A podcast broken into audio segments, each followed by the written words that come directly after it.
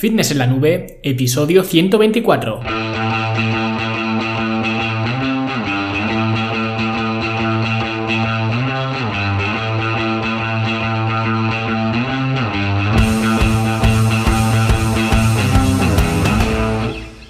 A todos un viernes más aquí a vuestro podcast A Fitness en la Nube, donde hablamos de fitness, de nutrición, de entrenamiento y donde cada viernes, cada semana os traigo las técnicas, los consejos, las estrategias, los trucos y como lo queráis llamar para que construyáis un mejor físico y tengáis un estilo de vida más activo y más saludable.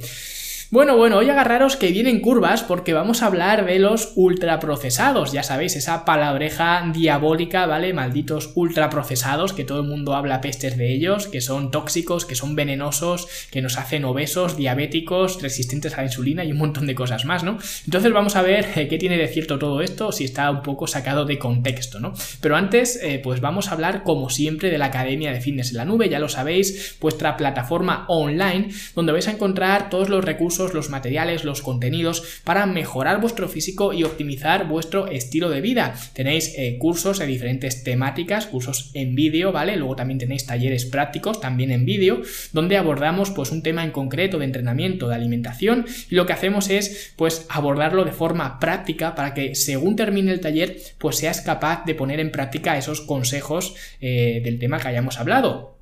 Luego también tenemos planes de alimentación que ya están diseñados directamente para que los sigas al pie de la letra. Luego también tenemos eh, programas de entrenamiento, tanto para entrenar en casa como para entrenar en el gimnasio, ¿vale? Aquí eh, donde entrenes no es un problema porque puedes elegir y según te convenga, ¿vale? A lo mejor hay una época que estás eh, más entrenando en casa, luego hay otra época que estás más entrenando en el gimnasio, da igual porque esa es la belleza de la academia, ¿no? Que al final pues la academia se adapta a ti en lugar de tener tú que adaptarte a ella, ¿no?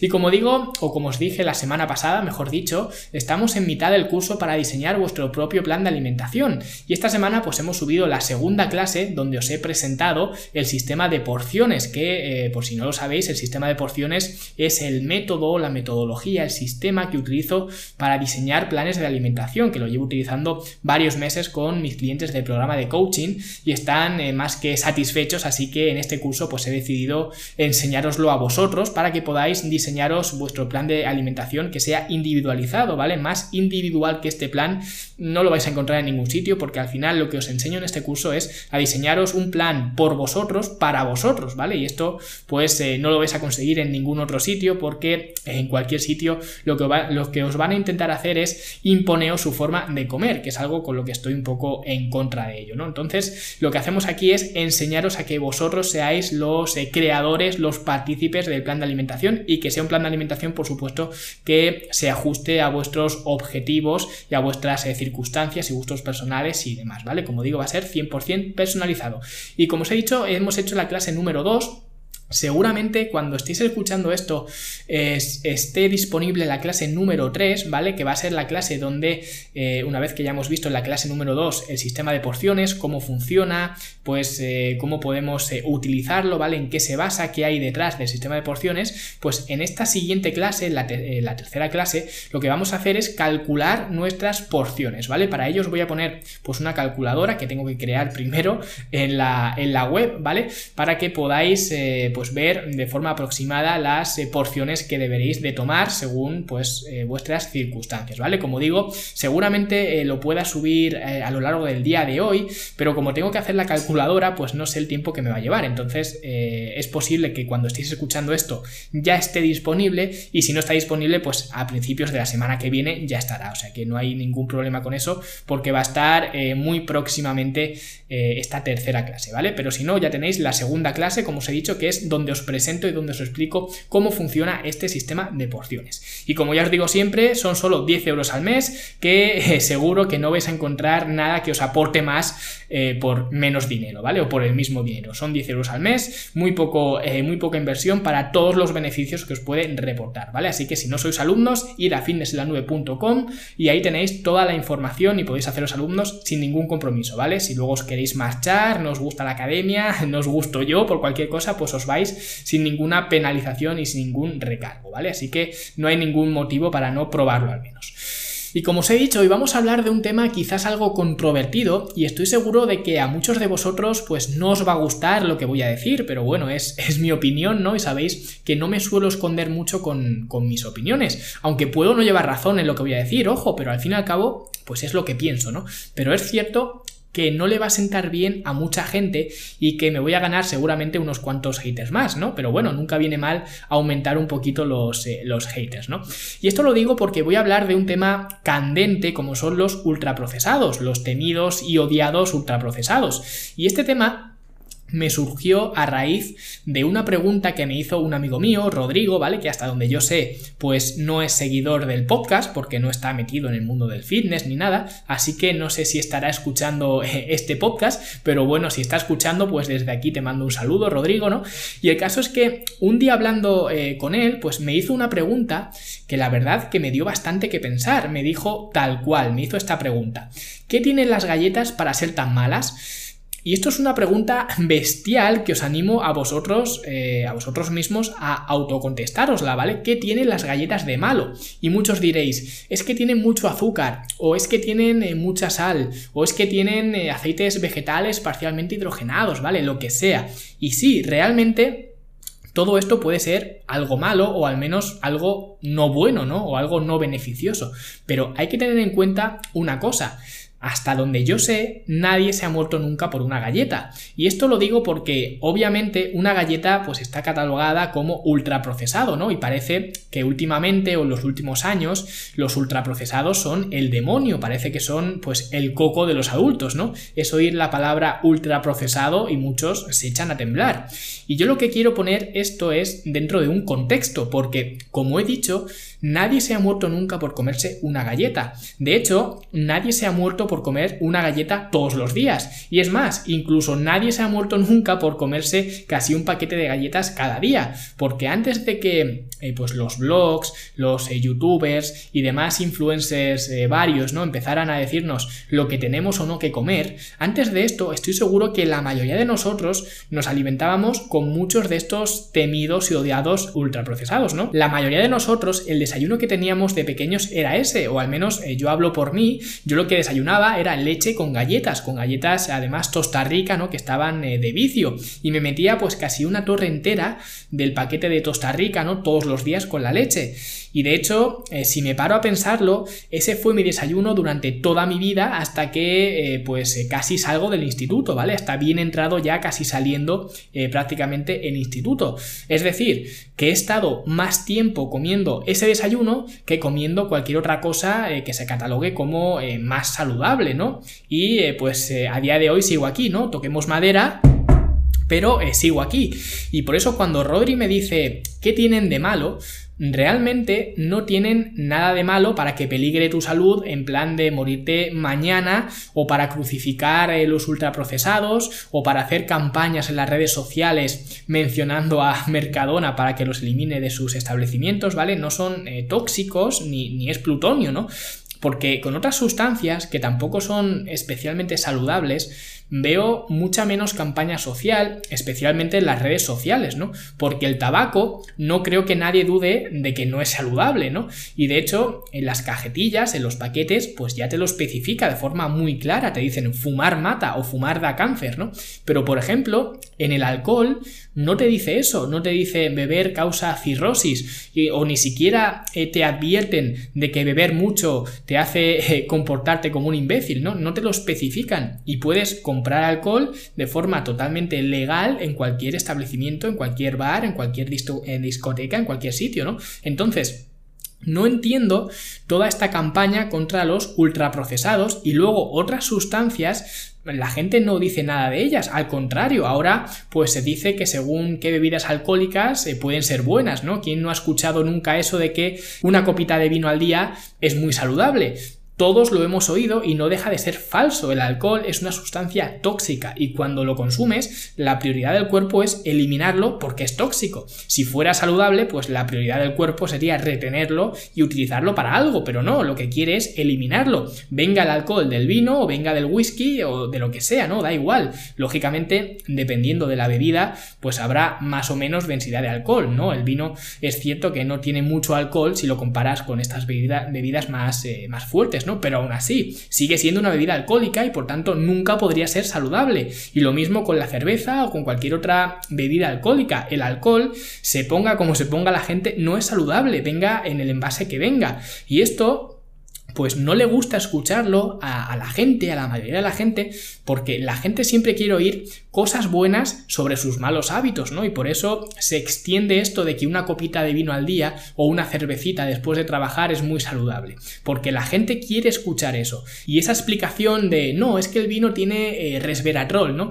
Pues eh, le sirve de excusa para tomarse la copita de vino. Que por cierto, hoy quería hablar de los ultraprocesados, no del alcohol, ¿no? Pero al que le interese esto, este mito de la copita de vino, pues hay un vídeo eh, de una charla TED que lo explica muy bien, ¿vale? Es de un nutricionista, no recuerdo ahora mismo el nombre, os lo voy a dejar en el artículo de este podcast, pero eh, si lo queréis buscar en YouTube, pues simplemente ponéis eh, TED Talk, copita de vino o algo así, ¿vale? Y os, y os aparecerá. Pero lo que quiero decir es que estas sustancias que sí están reconocidas como tóxicas, como el alcohol o el tabaco, pues no parecen un problema y tú puedes ir a un bar y beberte pues cuatro o cinco cervezas, eh, tres copas y dos chupitos y no pasa nada. Pero como te vean comprando un paquete de tostar rica en el Mercadona, pues parece que, que has matado a alguien, ¿no? O que te estás envenenando. Y no estoy diciendo que, por ejemplo, pues no tengas que tomar alcohol nunca en la vida y que te vaya a pasar algo por tomarte una copa de vino eh, al día, ¿no? Incluso una copa de vino al día no estoy diciendo que te vaya a ser algo malo, no estoy diciendo eso. Seguramente no te pase nada, pero no deberíamos esconderlo detrás de ese eslogan de que una copita de vino al día es muy saludable, porque no es así, lo puedes hacer, pero no, no es saludable, no estás haciendo algo bueno para ti. Y lo mismo ocurre con los ultraprocesados, no te va a pasar nada si los consumes, porque si en los paquetes de tabaco ponemos que fumar mata, ¿Qué deberíamos de poner en las cajas de galletas? ¿Que comer galletas causa obesidad? ¿Que causa eh, diabetes? ¿No?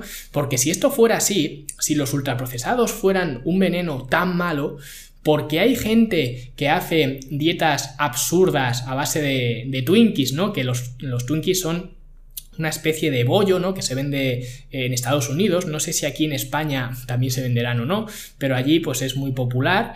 Pues hay gente que siguiendo una dieta principalmente de Twinkies ha conseguido perder peso. Y diréis, eh, eso es mentira, ¿no? Te lo estás inventando. Pues os voy a dejar un enlace, ¿no? Donde eh, se muestra esto que os estoy diciendo, donde un profesor de nutrición siguió esta dieta, ¿vale? A base de Twinkies y en dos meses bajó unos 10 kilos. Y no solo eso, consiguió bajar mucho de peso, pero encima mejorar sus marcadores de salud, ¿vale? El colesterol, el azúcar en sangre y demás. Porque normalmente los marcadores de salud vienen dados por el nivel de grasa corporal y si pierdes grasa corporal, aunque sea con una dieta basura como esta, ¿vale? Nunca mejor dicho lo de, lo de basura, ¿no? Pues vas a mejorar también tus indicadores de salud. Él simplemente se preocupó de conseguir un déficit calórico y las calorías que eh, provinieran, pues en este caso que fueran de los Twinkies, ¿no? Y bajó de peso y encima, contra todo pronóstico, estaba mucho más saludable que antes, con analíticas de por medio, ¿vale? Se fue haciendo pues este seguimiento y él mismo lo dice, que no puede recomendar esta dieta porque lógicamente es, es absurda, ¿no? Pero la realidad ha sido esa, que a pesar de tener este tipo de alimentación, sus marcadores de salud y su físico ha mejorado una barbaridad. Entonces, eh, ¿son los Twinkies el santo grial para perder peso y mejorar nuestra salud? ¿No? ¿Es el siguiente producto que tiene que promocionar Herbalife o qué? Pues eh, por supuesto que no. Ahora, ¿son los eh, Twinkies tóxicos, el demonio y los culpables del sobrepeso, de la diabetes, de la obesidad, de la resistencia a la insulina? Pues como veis, tampoco lo son, porque es posible revertir todo esto comiendo eh, solamente, eh, pues prácticamente Twinkies. Y ahora estoy seguro que hay mucha gente comentando o escribiéndome diciendo pues que qué locura se estoy diciendo, ¿no? Que si estoy promoviendo que se consuman los ultraprocesados, que si este podcast lo patrocina Nestlé, ¿no? Y cosas así. Pero no es así, lo único que quiero es poner las cosas dentro de un contexto. Los ultraprocesados no te van a matar, sin embargo, sí que es cierto que tienen dos problemas fundamentales. El primero es eh, la densidad calórica, ¿vale? Esto es eh, pues que la población eh, general necesita muchas menos calorías de las que en realidad consume en su día a día. Por lo que si consumes muchos de estos alimentos ultraprocesados, pues es mucho más fácil que te pases con las calorías. Y no solo eso, sino que si haces una dieta como la que hizo este profesor, solo con comida basura, lo que va a pasar es que eh, como vas a consumir tus calorías diarias de forma rápida, porque con estos alimentos enseguida te vas a pasar, pues te va a costar mucho saciarte, porque para saciarte más vas a querer comer más, pero si comes más, pues te vas a pasar de calorías, entonces no tiene mucho sentido. Y esto especialmente si eres mujer, pues tiene menos sentido todavía, porque las mujeres eh, tienen que consumir menos calorías que los hombres, entonces eh, pues vas a llegar a las calorías mucho antes, entonces no tiene sentido. Y el segundo problema que tienen es un concepto económico, ¿vale? Muchos de vosotros sabéis que yo estudié administración de empresas, ¿no? Y uno de los conceptos básicos que se ven en la carrera es el del coste de oportunidad. Básicamente el coste de oportunidad es a lo que renuncias por hacer lo que haces. Por ejemplo, si tienes la opción de ir al cine o ir al teatro, si eliges ir al cine, el coste de oportunidad sería el teatro, porque es eh, a lo que estás renunciando por ir al cine. Y con los ultraprocesados pasa igual. La pregunta no es qué tienen las galletas para ser tan malas. La pregunta sería ¿a qué voy a renunciar para comerme las galletas? Porque si consumes galletas, te va a faltar fibra, antioxidantes, vitaminas y todos estos eh, pequeños compuestos que se encuentran en los alimentos, eh, digamos, de un solo ingrediente, ¿vale? O que se encuentran principalmente en estos alimentos. Entonces, cuantas más galletas o bollería ultraprocesados consumas, pues menos de estos compuestos beneficiosos estarás consumiendo. Entonces, ese es el verdadero problema de los ultraprocesados. Primero, su alta densidad calórica, que además eh, no lo he comentado, pero es como en aquel episodio donde hablé del, brócoli y la tarta, ¿no? Que todo el mundo queríamos la tarta, el pastel, porque era eh, pues nuestra inclinación natural. Pues aquí es lo mismo.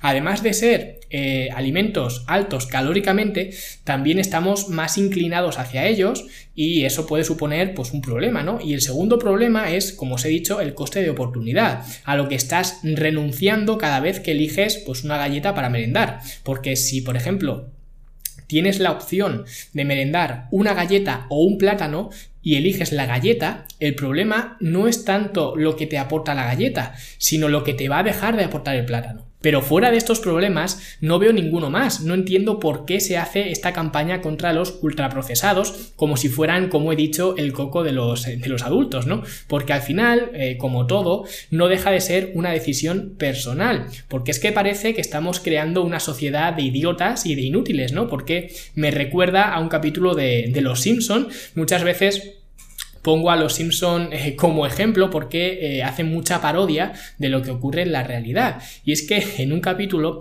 pues Homer se hace dependiente, eh, trabaja en unos grandes almacenes, que es, es, la parodia, me parece, como del Walmart, ¿vale? Que son unos grandes almacenes americanos, ¿no? Y en un momento, en un momento dado, pues un compañero le dice a Homer que los clientes necesitan que los guíen. Y Homer, pues no se lo cree y de repente salen una imagen con los clientes dándose cabezazos contra la pared y sin saber dónde ir, ¿no? Desorientados. Pues aquí parece que pasa lo mismo, parece que si no nos dicen lo que tenemos que comer, si no nos llevan de la mano a hacer la compra, parece que somos tontos, ¿vale? O que eh, nos quieren hacer creer que somos tontos. Si todo el mundo sabe que el brócoli es más saludable que los bollicaos, ¿vale? Nadie necesita estas cruzadas contra los supermercados, porque muchas veces veo en alguna red social, que ya sabéis que yo no soy muy ávido de las redes sociales, pero conforme veo estas cosas, pues soy mucho menos ávido, porque cuando veo que hay gente que menciona al Mercadona o al Carrefour o al que sea, ¿no? Enviando una foto de un producto, ¿no? De la etiqueta de un producto y diciendo que debería darte vergüenza, ¿no? Al establecimiento eh, de vender este producto, por la cantidad de azúcar que tiene o de grasa o de lo que sea. Y para mí al eh, community manager del Mercadona o del Carrefour pues se le debería casi de beatificar, ¿vale? Cuando recibe comentarios de estos de debería daros vergüenza vender esto o lo otro, ¿no? Porque es para decirle, oye, eh, en mi establecimiento también vendo naranjas, ¿vale? Puedes llevarte los bollicaos o las naranjas, es cosa tuya, no mía. Y aunque en mi tienda solo se vendieran bollicaos, si no te gusta, te vas a otra tienda y punto, porque es que parece que nos tienen que quitar los ultraprocesados, ¿no? Y yo eh, no veo a nadie echándole una foto a la estantería del bar, ¿no? Del bar de la esquina, la estantería de bebidas alcohólicas que todos los bares tienen detrás de la barra y enseñándosela al dueño diciéndole, mira Manolo, debería darte vergüenza de vender eh, ron Barceló en tu bar, ¿no? Pues eso no se le ocurre a nadie. ¿Por qué? Porque nadie te está obligando a consumir alcohol. Si quieres, pues te pides un ron, un ron Barceló, como he dicho, para hacer publicidad, ¿no? Y si quieres, pues te pides un zumo de piña. Da igual, pues lo mismo ocurre con los ultraprocesados. No consiste en eliminarlos eh, del mercado como mucha gente parece que pretende, ¿no? Porque entonces, eh, si yo quiero algún día comerme pues una palmera de chocolate, ¿Dónde voy a ir a comprarla? ¿A la parte de atrás de una furgoneta? Pues es que son cosas que no entiendo, porque la responsabilidad siempre es del consumidor, no de la empresa que lo vende. Y esta cruzada, por ejemplo, eh, no la veo en otras industrias. Por ejemplo, en la industria del, automóvil, de los coches, pues tú te puedes comprar un coche de 300 caballos que alcance los 250 eh, kilómetros por hora, ¿no? ¿Y para qué quieres un coche que llegue a 250 kilómetros por hora si el límite máximo son 120? Luego, ¿qué pasa? Pues que hay un accidente por exceso de velocidad, por llevar el coche a 200, ¿no? Pues te sales de la autovía, te das con el coche que viene de frente y de repente, pues, eh, matas al que conduce, a su mujer, eh, a sus hijos, ¿no? Y todo eso de quién es culpa del que conduce, ¿no? Supongo que todos eh, pensaremos que la culpa es del que conducía, eh, se saltó el límite de velocidad y pues se dio con el coche que venía de frente, ¿no? Es, es, algo lógico. Pero claro, ¿qué vamos a hacer? ¿Echarle la culpa al que conduce o le vamos a echar la culpa a Jaguar o a Audi o a Mercedes, ¿no? O sea a quien sea la marca que le haya vendido ese coche? ¿No tiene sentido? Pues esto es igual. La responsabilidad de la alimentación en este caso es del consumidor, no de las empresas. Las empresas están ahí para ganar dinero, os guste o no, y punto, no hay más. Otro día podríamos debatir si las eh, técnicas de marketing ¿no? de algunas empresas pues son o no son éticas porque eh, por ejemplo algo que a mí en lo personal no me gusta mucho es eh, ver cómo utilizan mascotas, mascotas infantiles, ¿no? En estos productos para conseguir la atención de los niños. Por eso eh, todos los cereales de desayuno pues tienen una mascota para que luego pues el niño reconozca a la mascota de la tele, ¿no? En la caja de los cereales y quiera ese cereal. Aunque el cereal pues eh, ni siquiera le guste, simplemente es por la mascota.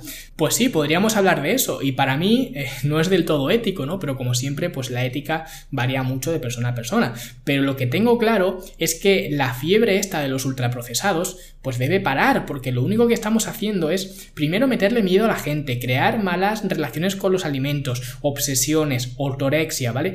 Y en mi opinión todo esto es más perjudicial que, que beneficioso. Pero como os he dicho al principio, esta solo es eh, mi opinión, ¿no? También me encantaría saber, pues, qué pensáis vosotros sobre este tema. Si sois partidarios de que los ultraprocesados, pues, son el demonio, son veneno, son tóxicos y deberían eh, prohibirse, ¿no? Y exigir a las empresas pues más responsabilidad social, ¿no? Que se centren pues menos en ganar dinero y más en cuidar nuestra salud, ¿no? O si sois eh, pues como yo, quizás más liberales, ¿no? Y pensáis que al final la responsabilidad no es de la empresa, sino del consumidor, que es el que tiene la decisión final de comprar una cosa o comprar otra. Sea como sea, pues dejádmelo por abajo en los comentarios y como siempre, pues eh, muchas gracias por estar ahí. Si os ha gustado el episodio, compartidlo, compartidlo con estos eh, cruzados de los ultraprocesados para que me salgan pues unos pocos eh, haters más, ¿no?